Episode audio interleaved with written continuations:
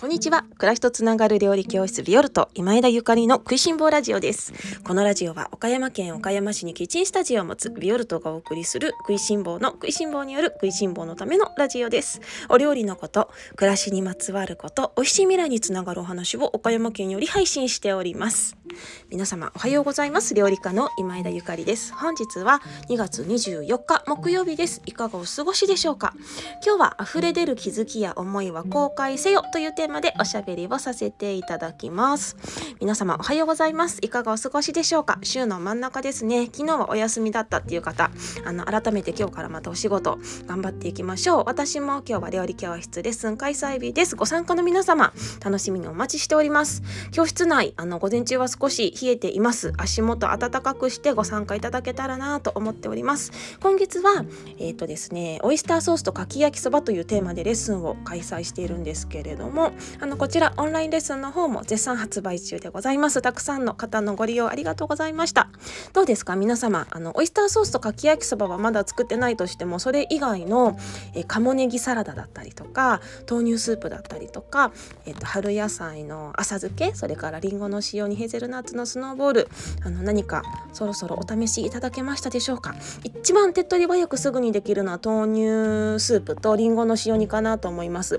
どちらもレシピを見ないでもう2回目ぐらいからはレシピを見ないで作っていただきたいなと思っているお料理ですので是非ね自分のものにしてあのお台所でね楽しんでいただけたらなと思います。そしてあの今回私がその他あの牡蠣以外にご紹介している鴨ネギサラダとヘーゼルナッツのスノーボールもめっちゃくちゃおすすめです。ちょっと牡蠣の裏に隠れてしまって、あの なかなかね、たくさんご紹介しきれないのが、あのラジオとかでね、ご紹介しきれないのが、とても悔や悔やみ、悔やみきれないところなんですけれども、いや、鴨ネギサラダ料理教室でもめちゃくちゃあの好評なんですね。あのその後おさらいで作ってくださってる方が一番多い料理でございます。すっごい簡単ですっごいごちそうだから是非ねやっていただけたらなと思います。かも意外とお肉屋さんに行くと行くと売ってます？お肉屋さんのショーケースに入ってなくってもあのねお肉屋さん裏にいっぱいあるのよ。いろんなお肉を隠してるの。だってもちろん置ききれないじゃないですかショーケースっていうのはね。スペースが限られてるわけだから多くの人が買ってくれるようなあの豚の細切れとかさ合いびきとか鶏もも肉とかそういうものを置いていてああとは目玉商品みたいなねそういうものを置いていてあのあまり多くの人が求めないような鴨肉なんかは裏の方にあるのね。だからあショーケースにないからないわじゃなくって一言お肉屋さんに「あの鴨肉ありますか?」ってブロックでありますかって聞いていただけるといいんじゃないかなと思います。まあ、行ってみて手間になってしまったらねあのあ行ってみてなかったっていうのもちょっと悲しいのであらかじめお電話してありますかみたいにねいろいろ聞かれるのもいいと思うんですけれどもあの今鴨の季節だから多くのお肉屋さんに鴨肉きっとあると思うのであのぜひねやってみていただけたらなと思いますめっちゃ美味しいよもうネギと春菊と合わせて是非作ってみてくださいね。さて、それでは今日の本題に移りたいと思います。今日は溢れ出る気づきや思いは公開せよというテーマでおしゃべりをさせていただきます。えっと、最近ですね、あのー、料理教室またオンラインチームにご参加の皆様のその SNS の発信がとっても素敵だなと思って いて。で今日はあのそんなことをね最近思っていたのであのそれをテーマにおしゃべりさせていただこうかなと思っています。そう最近発信されてる方めっちゃいいですよ。めっちゃいいです。こんなこと私が言うのもあのなんかおかしいかもしれないですけどいいですね。あの今まであまり発信をされてなかった方があのよしよしっていう感じであの SNS とかで発信され始めていていやいいなーって思ってます。そしてなんかあのめちゃくちゃ嬉しい気持ちであの見ています。あのビオルトをタグ付けしてくださってる方がもう料理教室関連のことだったらねあの多いので私もあのその方のアカウントに行ってあなんかこれさあのおさらいしてくださったんだなとかこういう感想を持ってくださったんだななんて思ってあのニマニマね 嬉しい気持ちであの拝見させていただいてあのもしし時間があった時なんかコメント残させていただいているんですけれども時間がない時はなんか何も残せない時もあるかもしれないあと気づかない時もあるかもしれないのであれなんですが時間がある時はねなんかコメント残させていただいたりもしています。いやいいですとっても。あのそのあの感じで言ってください。ゴーゴーって感じですね。で でねあのー、そう。みんなきっとやっぱり溢れ出る思い気づきっていうのがすごいいっぱいあるんだよねって思うんですね。ただこの SNS 上やまあオンライン上で発信をするっていうのに慣れてなかったりとかあとほらなんかニュースとかメディアとかでも炎上とかよく聞くじゃないですか。まあ、ほとんどのあのほとんど炎上してないのよ。ほとんどの発信は炎上しないの。だけど炎上したらあの それだけ取り立たされるからすごい炎上しやすいとかなんか世の中怖い人ばっかりみたいに思うかもしれないですけど普通のあのニュースとかもね夕方のニュースとかもそうじゃない？なんかこんなところであの強盗がありましたとかなんか殺人事件がありましたとか虐待がありましたとかやってるけどでもあれってあの多くのところでは起こってないことなんですよね。だけどあれをガンと取り立たすからうわーなんか最近こういうニュース多いねってなるんだけど、まあ、もちろんね多い多くなってるかどうかもちょっとわからないですけどやっぱりあので取り立たされてないニュースは 届いてないニュースはないものだと私たち思ってるじゃないですかそもそも。だからそのあのメディアが取り上げてることがうん頻繁に行われていること今すごく大事なこと問題なこととは限らないのでその辺りもなんか炎上をしてしまったら嫌だとか、ね、そういうことはあのー、あまり考えなくていいんじゃないかなって。いや私これ今自分に思自分に言ってます。思ってね。だから私も勇気を出してあの本音トークを繰り広げているわけなんですね。炎上してないもん。まだ。まだね。いやでも炎上したらね下でなんかそれも勲章なのかなってね思えるぐらい強くなれたらいいなと思うんですけれども、うんね、法律を犯したわけじゃないしね、うん、まあいいやその話は。だからねそうやってあの発信をするっていうことをあまり不必要に怖がる必要はないんじゃないかなって思います。逆に発信しないことも思う本当はあの伝えたい気持ちがすごいあるのに溢れ出る思いがすっごいいっぱいあるのにそれをあの怖がって発信しないっていうことはもう便秘と一緒ですよね。出すものがあるのに出さないっていうのは便秘と一緒です。これはもうあの私間違いなくあの言えることだと思ってます。例えば言いたいことがあるのに言わないとか、なんか泣きたいのに泣かないとか、怒りたいのに怒らないとか、ねあのそれってやっぱりすごく不健康なことなんですよね。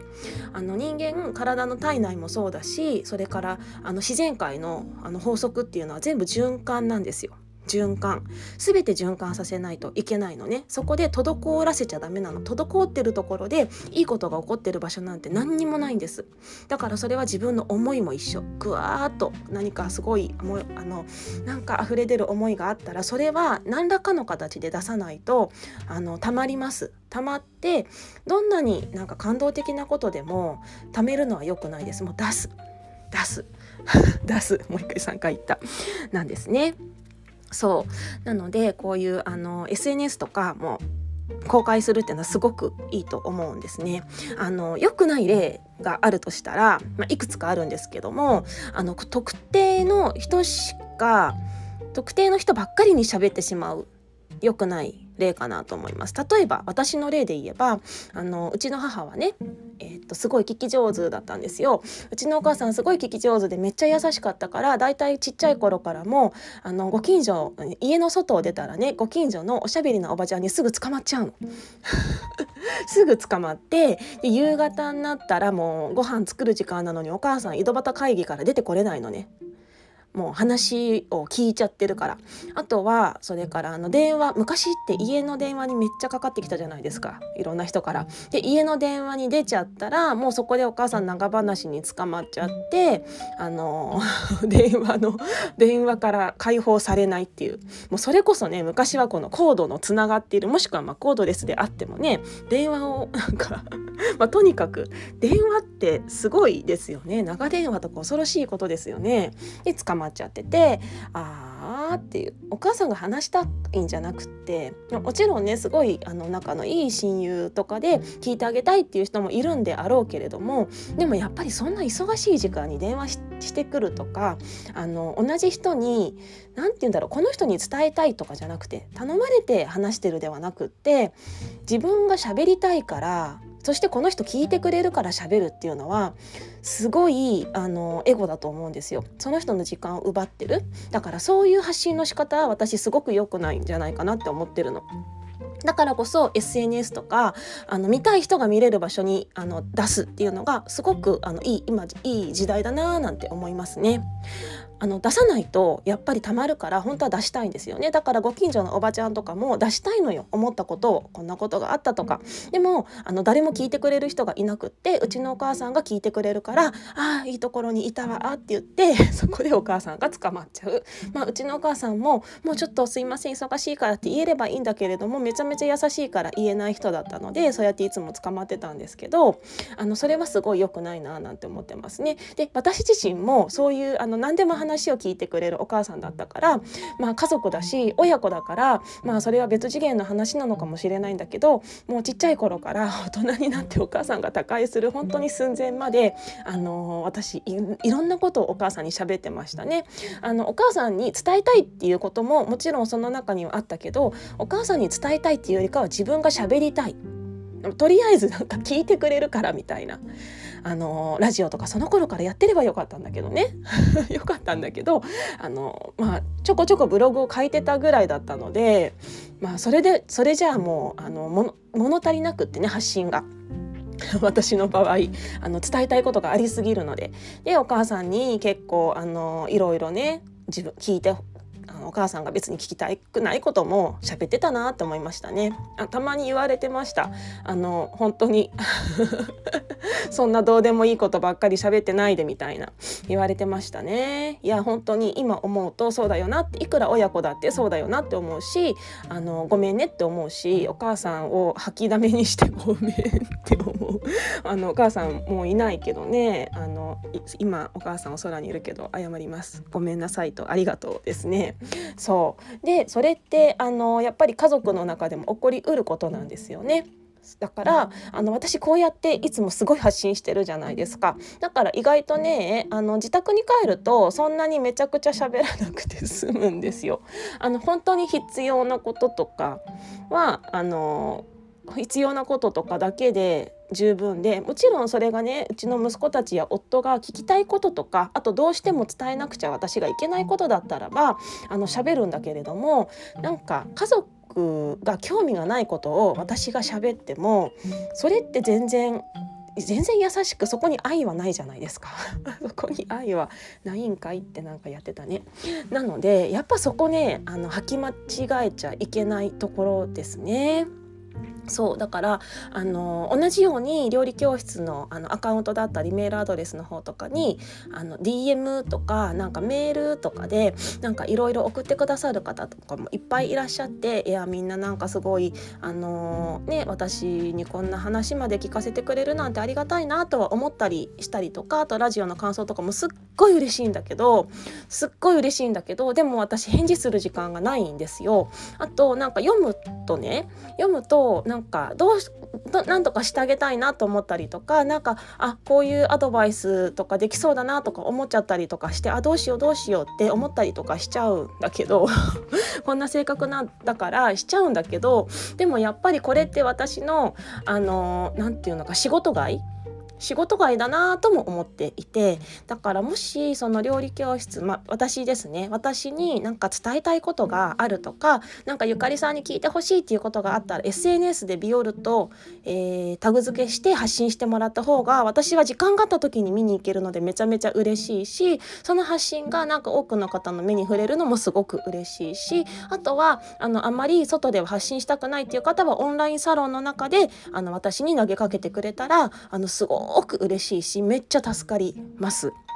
かそれってあのそのお母さんが井戸端会議に捕まってたのと同じだなって思うんですよね。私に時間が山ほどあればもう全部全部聞きたいんだけどもう本当に全部聞きたいんだけどでもやっぱり今の私には難しいんですよね。なんかねいつかそういう機会を設けたりとかなんかゆかりの相談コーナーみたいななんかねできたらいいなと思うんですが今ね先日も私あのアシスタントの方をねあの1人じゃないんですけども複数人であの時間がある時に手伝ってくれる方たちがねめっちゃあの優しい方たちが見つかったのであの今お手伝いをお願いしているんですけれどもお手伝いをしていただいてすごい思ったのはお手伝いをしていただいてもやっとやっなんかお手伝いをしていただいてやっと人間らしい 働き方ができてるなと1日目で気づきましたね。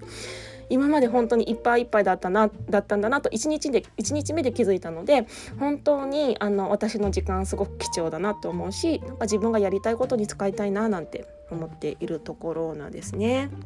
そうだからでも溢れ出る思いは絶対便秘させちゃいけないからどこにあの発信するか、まあ、私は一番あの外に公開しちゃうのがすっごいいいと思います。あのノートとかにね自分で書くっていうのもまああの昔ながらの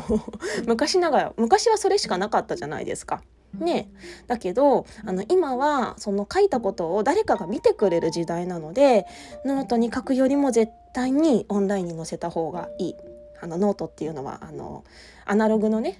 紙ですね紙に書くよりも絶対オンライン上に書いた方がいい。であのそれの理由の一つとしてね自分しか読めない文章と誰かが読む文章っていうのは自分の中の頭頭の整理レベルが全然違うんですよ。全然違うの。誰かに伝えようと思ったら自分も自分の頭の中もしっかり整理整頓しないと発信できないのですごく自分のためになります。すごく自分のためになる。そして思わぬご縁につながったりするし思わぬご縁につながったりするし自分の糧になるから私はあのノートとかあのアナログな紙のノートとかメモ帳に書くよりかは絶対オンライン発信派ですかね。あとは、えー、でも私なんか本当に文章苦手でって、まあ、思い込んでる方が いらっしゃったらまずは例えば写真だけとか描いた絵を載せるとかねでもいいしなんか別にあのお料理とかでもいいと思うし制作活動とかなんかお洋服こんなお洋服自分の溢れる思いから こんなお洋服作りましたとかなんかアーティスティックな方もいらっしゃるかもしれないしなんかポエム的なものでもいいと思いますし音楽でもいいですよね。その自分の自分を表現する方法はこの世の中本当に嬉しいことにいっぱいあるので自分を表現するためにアートを利用するあのアートを利用するっていうのがあの、まあ、今年らしいのかなと思います。っていうのはあの今年ホロスコープでね魚座年って言われていますのであの魚座はこういうアートの星だって言われていてまあいいんじゃない？今年 わかんないけどいい加減なこと言うけどねまあでもきっとあのいいんじゃないかななんて思いますね。